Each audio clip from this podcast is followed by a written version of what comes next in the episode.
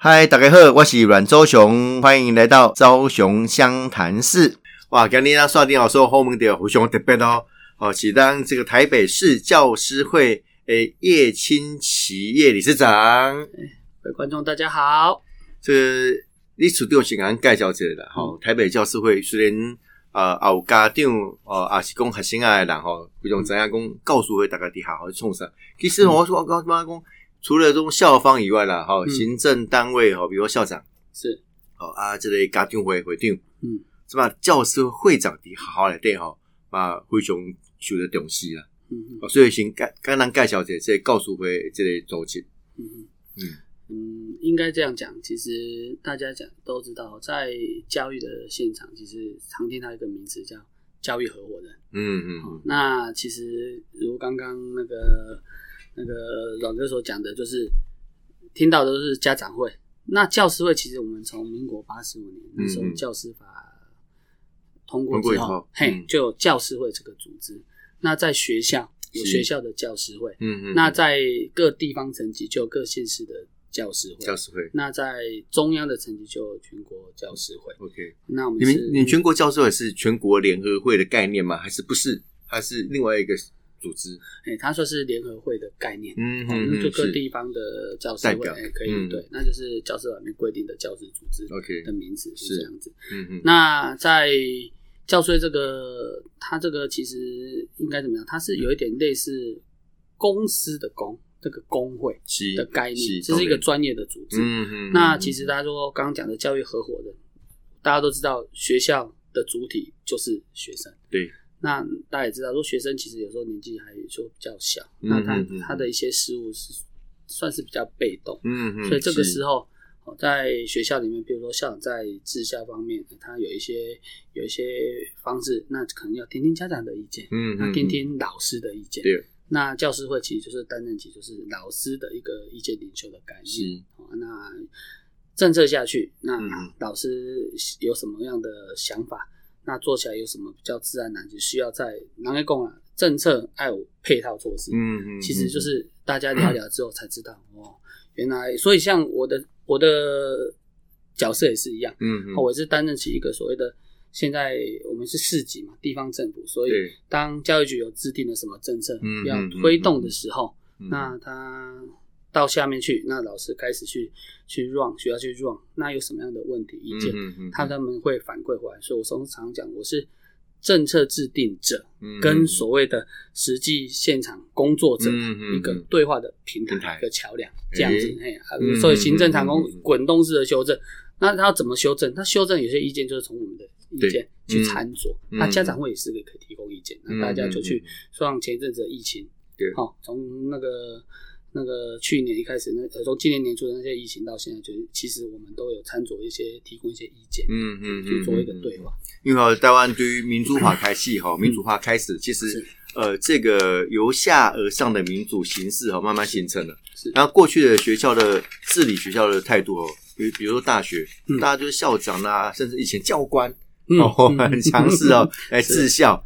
那慢慢的这个主体性慢慢产生变化了。哦，大家刚刚李上特别提到，哎，主体当然是学生，是另外一部分就是老师。是那如老师如何协助校方共同来跟学校做合作？是哦，你刚才讲的伙伴关系，是其实非常非常重要了哈嗯。我我看了特别看到这个叶子市长，其实也是小学教师，是小学老师哈。那像我们台北市教师会嗯来讲，大概组成大概是呃是国中小老师，还是也有到高中？嗯，台北市教师会哦，他从幼儿园、嗯哼国中、嗯哼高中、嗯哼高职、嗯哼，大专，哦还有 OK 特特教这个领域的也有，嗯哼然后在所谓的那个什么特教跟私校，嗯嘿，我们都嗯有我们的会员。OK，那我们的 OK 理事里面也是都有，比如说大专的代表啊，我们有私校的代表。哎，大专的代表是一定要私立学校吗？还是不是不一定？嗯，只要我们他位居于在台北市的学校就可以。对我们目前的会员，像我那天看过，加上我们的阳明大学有我们的会员，嗯嗯是是是，哦，那其实我也可以加入会员的。我有欢迎欢迎我大学也有教课，我也是那个那个有教师证的哦。呃，欢迎欢迎欢迎，开玩笑了哈。那特别提到说，呃，刚才提到说，过去的主体以可能学校的统治阶层慢慢下放到老师的参与的过程里面哈，你觉得最关键的几个点在哪里？你刚才特别提到民国八十几年教师法，对，好才通过，对，那这个是不是当时一个很好的一个一个改变？其实我也是很怎么讲？我也是觉得对台湾整个民主化的过程，嗯。哦，我对这些以前的也不要讲先贤先烈，那太可怕前辈前辈。就前辈们 哦，就是说大家的努力造就我们台湾现在的这个民主化，嗯嗯。哦，大家可以做一个多元的阐释跟阐述。对，那说实在的，以像我们刚有提到，我们会加入全国性的一些组织。对，那我本身是全教总的理事。嗯嗯，那其实我在里面有时候我会发现，其实，在教育教育啊，在各县市，嗯嗯，其实它的感觉起来，它的文化还有整个状况，其实还嗯有点不太一样。嗯嗯，那尤其我们台北市，台北市真的很多元。对，那相对的多元就是说，哦，我们在台北市在经营教师，其实还蛮嗯蛮辛苦的。就是说，其实大家多元的论述，包含台北市的老师，嗯，他们很有自主、自我的意识，嗯他有他嗯。他有他的想法，他的他的一个概念，所以其实，在台北市，我们台北市教师会在做这方面的处理，其实蛮应该怎么讲？台诶、教师会是由下而上的一个组织，对。那其实我们也是会去倾听，嗯。就像那个熊哥一样，你们对一些选民的一些一些嗯他们的一些想法，你们要尽量去协助。那我们其实也是一样，所以我讲，我觉得民主化一个很重要的过程，就是像我，我们也是从我们的老师，从我们的会员，他们去做选出我们理事，嗯，然后在理事会里面，我们再去选出我们的理事长。其实对我们来讲，我们也是用民主的方式选任出所谓的理事长。嗯嗯嗯，所以一样的这个概念，我觉得就是服务会员，就是在所谓的教师的专业。像我最近其实，在我的 FB 我也是讲了一句话，就是说，以前我在学校没有这种感觉，但是我后来有发现，其实有些专业，好教育的专业，必须经有一些所谓的嗯政治的一个方式，嗯好嗯，就团结权的结合，对去把它展现出来。那就像嗯我们有时候跟也会有些事情来跟熊哥讨论一下，这样子，嗯就是说有时候也就请多哎，老师有些心声。那当然，我们跟局可以沟通，如果他 OK，我们也 OK。那有些事情如果真的有点卡住了，有时候也需要说我们熊哥这边帮忙啊，帮我们说说话，啊那大家再继续搭起沟通的桥梁。理事长是客气了哈。其实刚才李上特别提到说，在第一线工作嘛是哈。那其实像我们基层民代表也是在第一线，是但我们常常碰到很多的这个呃协调的案子哈。是就像老师，我坦白讲，真的是不容易当。嗯。因为现在社会多元，然后这个家长对于学校期许又不太一样。是。过去我讲啊，讲啊，给我那年代吼，嗯，嘿，家长甲甲老师讲，尽 量讲好啊，然后教好，这比较直接式啊。是。现在这个学生家长很多元。是。哦，那老师面对到那么多元的呃这种家长结构、学学生结构，其实真的很难面对啊。是是是。嗯。所以我出来有两个 slogan 啊，我出来就是第一个，专业是要经得起对话。嗯哦，嗯，以前应该这样讲，以现在民主化的过程，包含你说总统啊，哦，嗯这个都可以，人民其实对他有意见或什么都可以，也可以指点个一两句。这么哦，市长也是，市这么的公来是一样啊。讲过去有一句话讲，十甫人应应伫厝诶，看电视搞政府啊，蒙 配酒啊呢。所以我这句话专要经得起对话，其实意思是说，其实老师也慢慢要走出教室，嗯要学着跟社会对话。所以我第二个 slogan 叫做说，以前的亲师沟通对可，能是选修，嗯但是在现在这个社会来讲是必修。真的，那一定是必修，因为我觉得这个就是要经由对话，对话才是一个了解跟沟通的开始。你要走出这一块。那我觉得这是我最的两个诉求。那第二个就是说，我自己本身在学校担任过那个主任，那嗯其实我也会了解，是说老师在学校里面也是要做一个不管兼不兼任行政，有时候可以嗯轮着，这样才不会有自己的本位主义。嗯嗯哦，嗯，所以我其实为什么我出来担任理事长之后，其实我是尽量为什么要去搭起这个平台？因为我会对发现有些事情是因为不了解，嗯不知道嗯嗯，因为误会而产生，对沟通沟通就有一些落差，嗯所以这部分也是我现在努力的方向之一。的确哈，这个理事长工作非常辛苦，因为第一线碰到那么多的样态哈，其实要解决不容易的。就像我们常常协调一些案子嗯，其实坦白讲哈，有时候家长方或者学校方来讲的时候，都是比较单方面的。是。啊，双方沟通之后，就会发现，哎，其实对方有他的难处，或者他已经做到部分层次的这个是。呃极限了哈。其实有时候大家互相体谅一下哈，事情都很好解决了。是是是嗯。是，所以看看起来哦，现在呃，对于呃教师会的这个工作里面，当然你想现在是第一任嘛哈，嗯，对，现在第一任哈，不过我看你已经得心应手了哈。没有，不过刚才特别提到说，台北市的结构比较多元了，是你看那么我做做贵族诶，贵族学校。是。哦，阿玛也有比较这个台北市，大家说哇得天独厚，其实也有卯整开，你知道吗？也有比较辛苦的学校哈，或者是呃这个呃在整个社经结构里面比较辛苦的弱势的呃这种家庭也都有，是所以每个学校的结构，他的学生学学生的样态都不太一样，是啊，教师展现出来的态度也要很辛苦了，是，而且现在分工越来越细了。嗯哦，以前我看一个老师哦，他可以教呃国语啦，什么什么 什么才艺啊，什么都可以教。英文课，我后来发发现那个音音乐课也是我让老师在教，嗯以前没有英文课啦，现在有哦。是那、现在更分工更细是没有哦，现在还有这个双语的英文老师啦，哦，嗯还有体育老师啊，什么分得很细。是所以每一个专科的老师，他们在面对刚才特别提到说，他未来有没有可能去接行政工作，哦来同理心、将心比心？嗯这个这个制度上，你们觉得现在台北市做的还够吗？嗯，因为你问的这个问题还蛮大的，应该应该这样讲，就是说你这我们这期记得请那个曾局长要听一下啊。是，因为国小是包班制啊，就是在他的师培的过程当中，它是。个包班制。那嗯你到了国高中之后，其实它是更分得更细。更是分科。所以像我们一个组织那么多的阶阶阶阶阶层呃层级来说，嗯像我们自己本身有国小教委会啊，国中的教委会，其实我们比较辛苦一点，就是说我们要去整合这些这些的嗯意见。那一个政策下来，它也许在国小、在国中、在高中所引发出来的，就是说它的配套措施。嗯，其实我们现在就是说，政策大家制定，当然你是可以做一个，我们有时候讲的比较那个叫做办公室里的决策，嗯但是你做出来之后，其实像目前台北市的四个教育政策，对我来讲，我觉得这个整个方向，我觉得都是可以肯定的。嗯你包括你说双语这个，你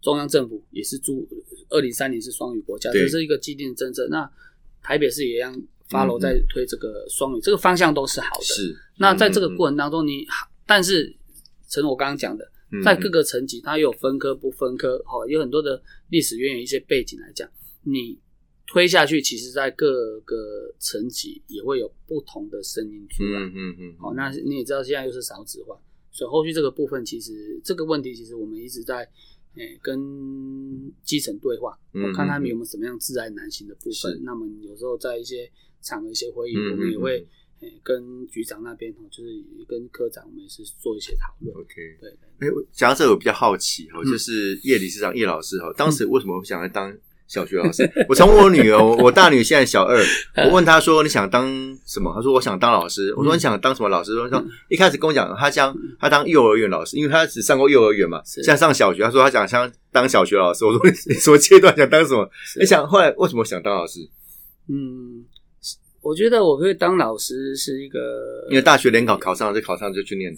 您讲的没错，其实我们的年纪都差不多。其实，在我们那个年代来讲，哈，我们考试就是像我们在讲所谓的形成性跟总结性的，我们就是只看最后的那个结果，啊，啊那过程自己各自去努力，反正成绩考出来就是就是什么。那我们以前也不像现在，我现在做的服务好好，像我们以前考完就是一个成绩，然后就跑出来，哒哒哒哒，落点在哪里？对对对对，然后就在他的前后左右那边填一填，就是看看会那个。其实我本来是还真的本来是 DJ 是填师大，哦，OK，那其实有兴趣啦。我高用音啦，其实然后其实我会来当老师哦，其实我的朋友们也都当还蛮意外的嗯嗯嗯，对，那就是因为可能也是家里是家里的关系嘛，因为我知道那时候父母年纪大了，那以前都说嗯当老师是比较有保障，其实很多老师都是这样子，金饭碗啊，铁饭对对对碗这样子。。但是来了之后，因为我我觉得你念的时候还有公费生、私费生吗？我是公费生。我我是公费生，我是公费生，对嗯我就是因为公费生，所以后来就就选填嘛。那你说因缘机会去当老师，因为我们算是也是算中产阶级长大的，所以其实我们整个自己的求学过程，我觉得比较能够同理哦，嗯哦所以后来其实我在学校有当，其实当过导师啊，呃，行政啊，这个我都当过。后来我当嗯主任，我我有当辅导主任，我觉得我的成长历程对我当辅导主任有一个很大的帮助，嗯，其实比较会去同理。嗯哦因为会去发现说，其实你像刚刚有讲，台北市真的很多地方，像我们的学区会在有在关渡平原里面，嗯嗯嗯你们你们会很难去想象这些这些小孩子真的很像真卡米啊。嗯嗯嗯那我们怎么样去去去处理，然后去帮助他们？其实这个都还蛮有趣的。我可能想说，下一段我们其实还可以继续对啊。往这一段去。其去实我很好，奇哦，这个叶子市场看起来是很个个不高，但看起来蛮粗犷的哦。可以当老师，哎、可以当老师，我觉得是一个你可能就是很多的细节还是必须要去 care 到的哈，因为面面对还是孩子的一一辈子啊。我们最近哦，我讲个笑话，我最近。这几年呐，哈，这我从我当议员之后，嗯。我就把我小学老师找回来了。嗯。因为为什么？因为我有一次回到我的母校去，嗯。就某一个老师跟我讲说：“哎、某某老师哦，是不是你的老师？”说：“对啊。”嗯哎，那个老师的电话我给你，就我就联络上老师了，是，然后把我同学，我们现在都有十几二十个还在聚会呢，是。因为就过了代际啊，哦。是，是老师大概七十七十岁了，但是大家聚起来哦，回忆过去孩童时的记忆哦，永远忘不掉，是。忘不掉，而且我觉得那个当时的每一句话对你的一生哦，其实烙印都很深是哦，有时候正面负面哦，可能都是一个人生的关键了哦。是啊，那都公的公这个叶理上叶老师哈嗯，董学习也抱着一个初心哈，进入信坛。是，哦，来这个这个，你现在教多久了？我大概教快二十年，二十九年多了。哇，那其实也是桃李满天下嘞。哦，跟大家过时间哈，尤其孩子哈，从你你是小一到小六都有教过吗？嗯，没有，我们你看，其实，在国小教书，大部分是女老师，男老师不多，嗯嗯，所以我们要兼很多行政工作。对我第一年到学校就直接直接就是接组长了，就哦接接行政的。OK，就是呃，女生当男生用嘛，男生当畜生用。啊，对对对对对，是是是是，这个我们都知道。对，这很很特别哦。那其实我我现在回想说，像我大女儿想说，她以后要当老师，我就要想说，哎，小一到小六哪一个阶层的孩子，呃的学习历程会有点不太一样。是小一跟小二哦，其实还还是小小孩，是哇，很可爱哦。现在幼儿园呃最可爱嘛，啊，再来是嗯小一、小二那个体表会进场的时候，家长的欢呼最多嘛。哦是是，幼儿园最多啦，这样小一小 大一点之后就哎，我叫高追啊哈是。但每个孩子的学习过程都很很重要，都关键嗯哦，都是关键。所以呃，在在你们现在在教师会的工作里面呢嗯哈，那当然里面的教师成员大概有国小、国中、高中，嗯其实他面对的样态都不太一样哈。是没错没错嗯，尤其像国中孩子，我觉得最最困难。嗯因为已经到了叛逆叛逆期，对叛逆期。我常常讲说，我参加那毕业典礼哈，去国中毕业典礼，他得市长奖都不会愿意笑，他跟爸妈你来干嘛啦？你来干嘛？啊，你得市长讲，爸妈不能来哦，是 这是一个很尴尬的年纪。是所以，所以你们到面临到这样的一个状况底下，有没有有一些你们教师会必须要做介入啊，来协调呃，可能学校方跟家长方的一些一些可能的纠纷？嗯，应该这样讲，就是说，当然您那个熊哥在教育现场所观察到了，其实从以前到现在一直是，嗯，就是其实国中这个阶段的小孩子，就是大不大小不小，就是然后又觉得自己长大了，嗯问题他的思想有时候又比较不够成熟，嗯，嗯所以其实国文老师的压力是蛮大的，蛮大的从一些国中伙伴的一些一些反馈这样子，嗯嗯嗯，那其实应该这样讲，大家觉得大家在谈教育，有时候大家讲说，到底是家庭教育比较重要，还是学校教育比较重要？嗯嗯，其实最终回归的哦，其实还是家庭教育。是啊，所以我们在教育现场哦，其实以以我们如果在国小来讲，就是说小孩子从学龄前，从幼儿园，嗯有的还没参加，没有去参加幼稚园，直接到学校来。对，那小孩子第一个他要所要适应的就是叫做团体生活。团体生活对，哇，那个从自己的家里有，怎应该么跟别人相处？那应该就用嗯哦，爸爸妈妈生很多了哈。那就是我的观察就，我们小孩子多，我们以前那个时代的小孩子学会一个东西叫做等待，嗯嗯，不然爸妈有时候在忙。哦，以前我们也是属于比较农业时代或工业时代，对呀、没空理你，你就学等待，不然就大的照顾小的。嗯其实学的有一种等待，但现在不是，现在少子化，所以你会发现现在小孩子，你亚迪一个好一个金孙。爸爸妈妈 哦，然后 体表会阿公阿最清楚了妈哦，那个一个小孩带一大堆家人来，是是 是，所以我们发现现在的小孩比较不太会去等等待，嗯，哦，所以现在其实一一年级的国小低年级的老师其实就会其实还蛮辛苦的，嗯嗯，那也会有很多的一些对话。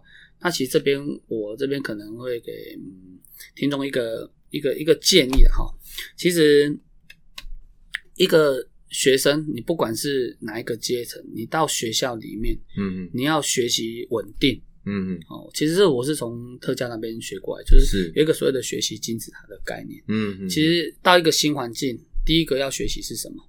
第一个要学习的是所谓的生活自理能力。，对，什么叫生活自理能力？嗯今天如果以小一到学校，第一个你要先学，我到学校来要先做什么？自己嗯学生自己从一开始可能老师要不断的提醒，到后来可能就是自己要慢慢去教功课。嗯，功课是要教出来，不是说我来了然后老师讲了才做。嗯其实慢慢就是要把自己每天到学校你的 schedule，自己嗯学生要想。要慢慢有点纪律，团体纪律，对对对对，嗯其实要先学这个。那你自己嗯学好之后，就是说，以前我们常常会听到，就是说听到“霸凌”两个字。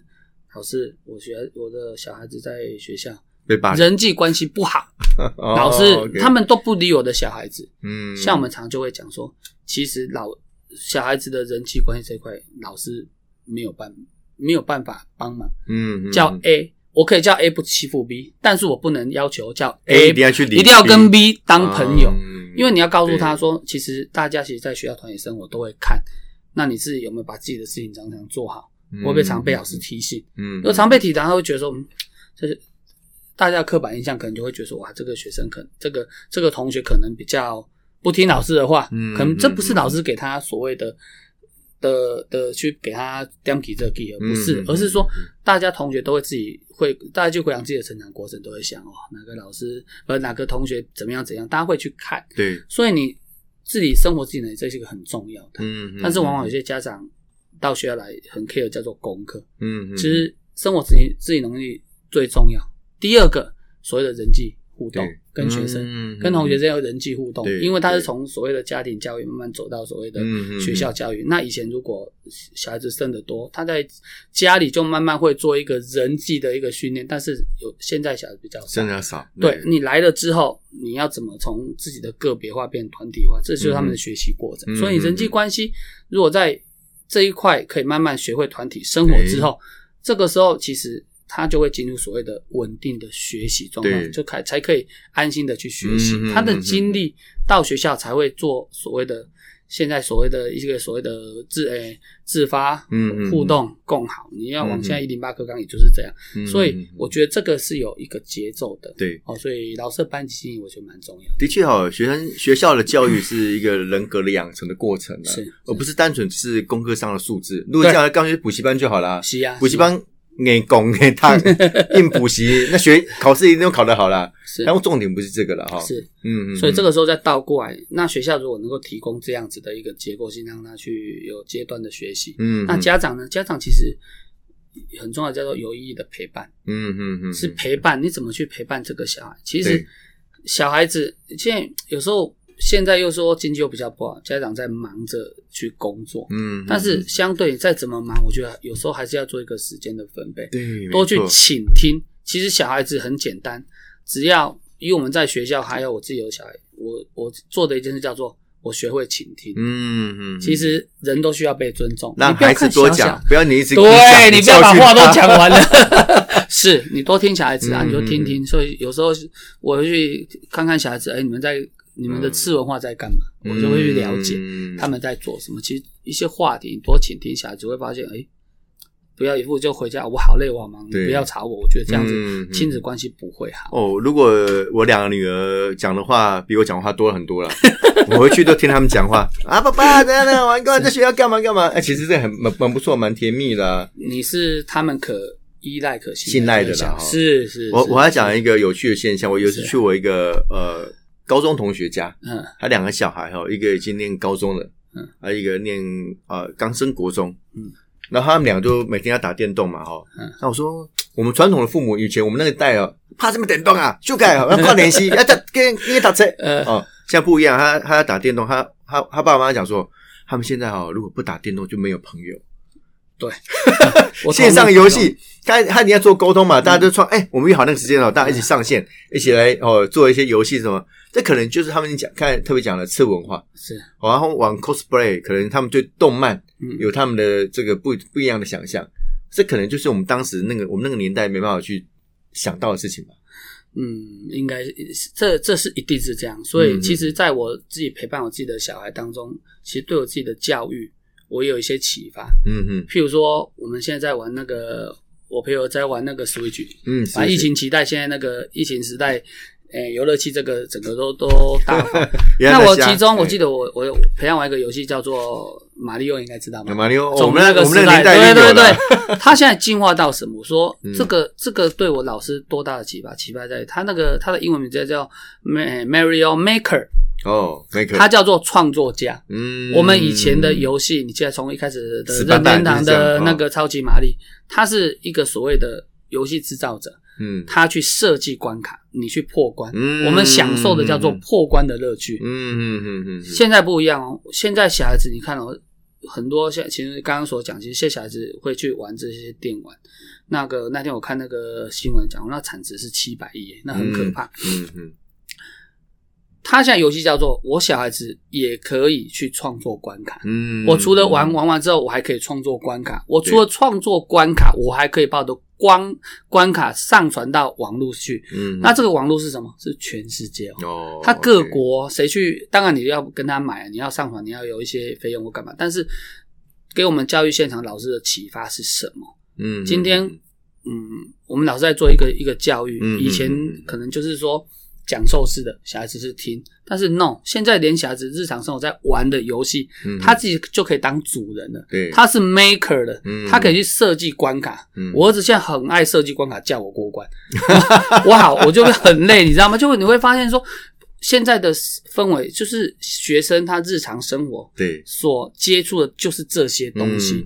那难道老师你在学校还要在所谓做讲授吗？对，所以我常说，如果以一个时钟来讲，以前老师可能站在十二点钟嗯的方向，他叫做绝对教室绝对权威者。嗯嗯，但是如果你到六点钟方向，你放纵式的管理，这也不好。嗯，我会觉得说，老师应该可能要站在三点钟的方向，嗯嗯，你要让一些时间，让一些空间，让学生去说。的确，你引导完让他去说，你在旁边做一个指导。嗯嗯嗯，那有些小孩子如果比较被动的，你可能就是要站到两点钟，稍微严格一点。嗯，那如果小孩子那些就是爸妈的种很好的，一出来就很厉害、很优秀，其实有些优秀是是真的，他的血统很优秀，嗯那不会我会有这种天才，你就稍微再站过来，可能到四点钟嗯嗯的方向嗯嗯。其实，所以我最喜欢就是说，我们孔老夫子的“有教无类”跟“因材施教”这两句话真的很棒。有教无类就是每个来学校都是我们的学学生生，我们都要照顾。但是因材施教，就在你这一班的学生当中。好，所以为什么我们是在推广，就慢慢走少子化？因为你少不是所谓的那个降低班级学生人数，嗯因为你这样小班更精致，嗯嗯你更能够 care 到每个 care 学生到每个学生，嗯嗯因为生出来就是不一样，嗯嗯对不对？嗯为什么他长那么帅，我长那么丑？没办法，嗯但是我接受我走，我有别千万不要的。告诉别人，乱讲，你也长得很帅了。不，其实其实哦，其实刚才特别提到，其实孩子的创造力是哦跟想象力是无限的。是，现在很多人讲说啊，哪些工作未来会消失？嗯，其实只有创意跟创作者的工作不会消失的，是其他工作都会消失啊。AI 也搞不好以后都取代了。是哦，但是创造力跟想象力是无限的啦。其实让孩子保留这一块，其实是非常重要的哈。嗯我们现在在讲另外一个，我觉得蛮关键的。嗯，像政府这样讲，应该是二零三零年嘛，哦，是双语2030双语国家。是那当然，我们很支持这个政策，因为台湾面未来还是一定要走这一块。是我们小国嘛，你还是要走向国际化。是那那像这几次我在不管总咨询也好，或者是教育部门咨询也好，我特别提到这个双语的教育。嗯，那现在您在第一线观察哈，我们的双语教育到底哪些部分做的还不错啊？但是哪些还要再继续加强？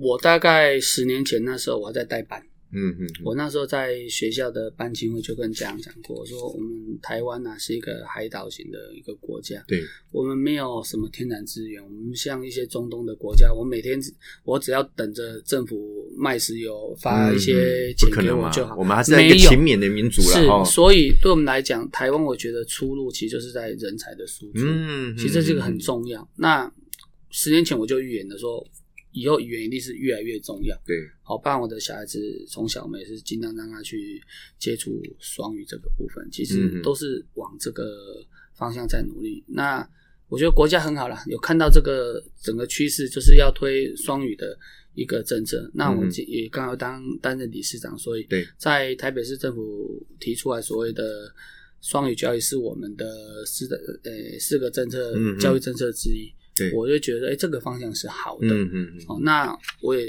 刚刚也说过，我们的工作就是在所谓的政策制定完之后、嗯怎么做，嗯，其实怎么做是我们所 care 的。嗯嗯哦，那现在目前就是说，以双语来讲，它是说每周的总授课对授课时数的三分之一要予以授课。嗯，那现在就是所谓的在，诶、会比较放在所谓的不是主科，嗯好、会从一般的旁边的一些一些科目啊，像语文啊，像一些体育，哦，嗯那慢慢的先让他们是去去接触，嗯去使用。嗯其实语言这个来讲哦，应该怎么讲？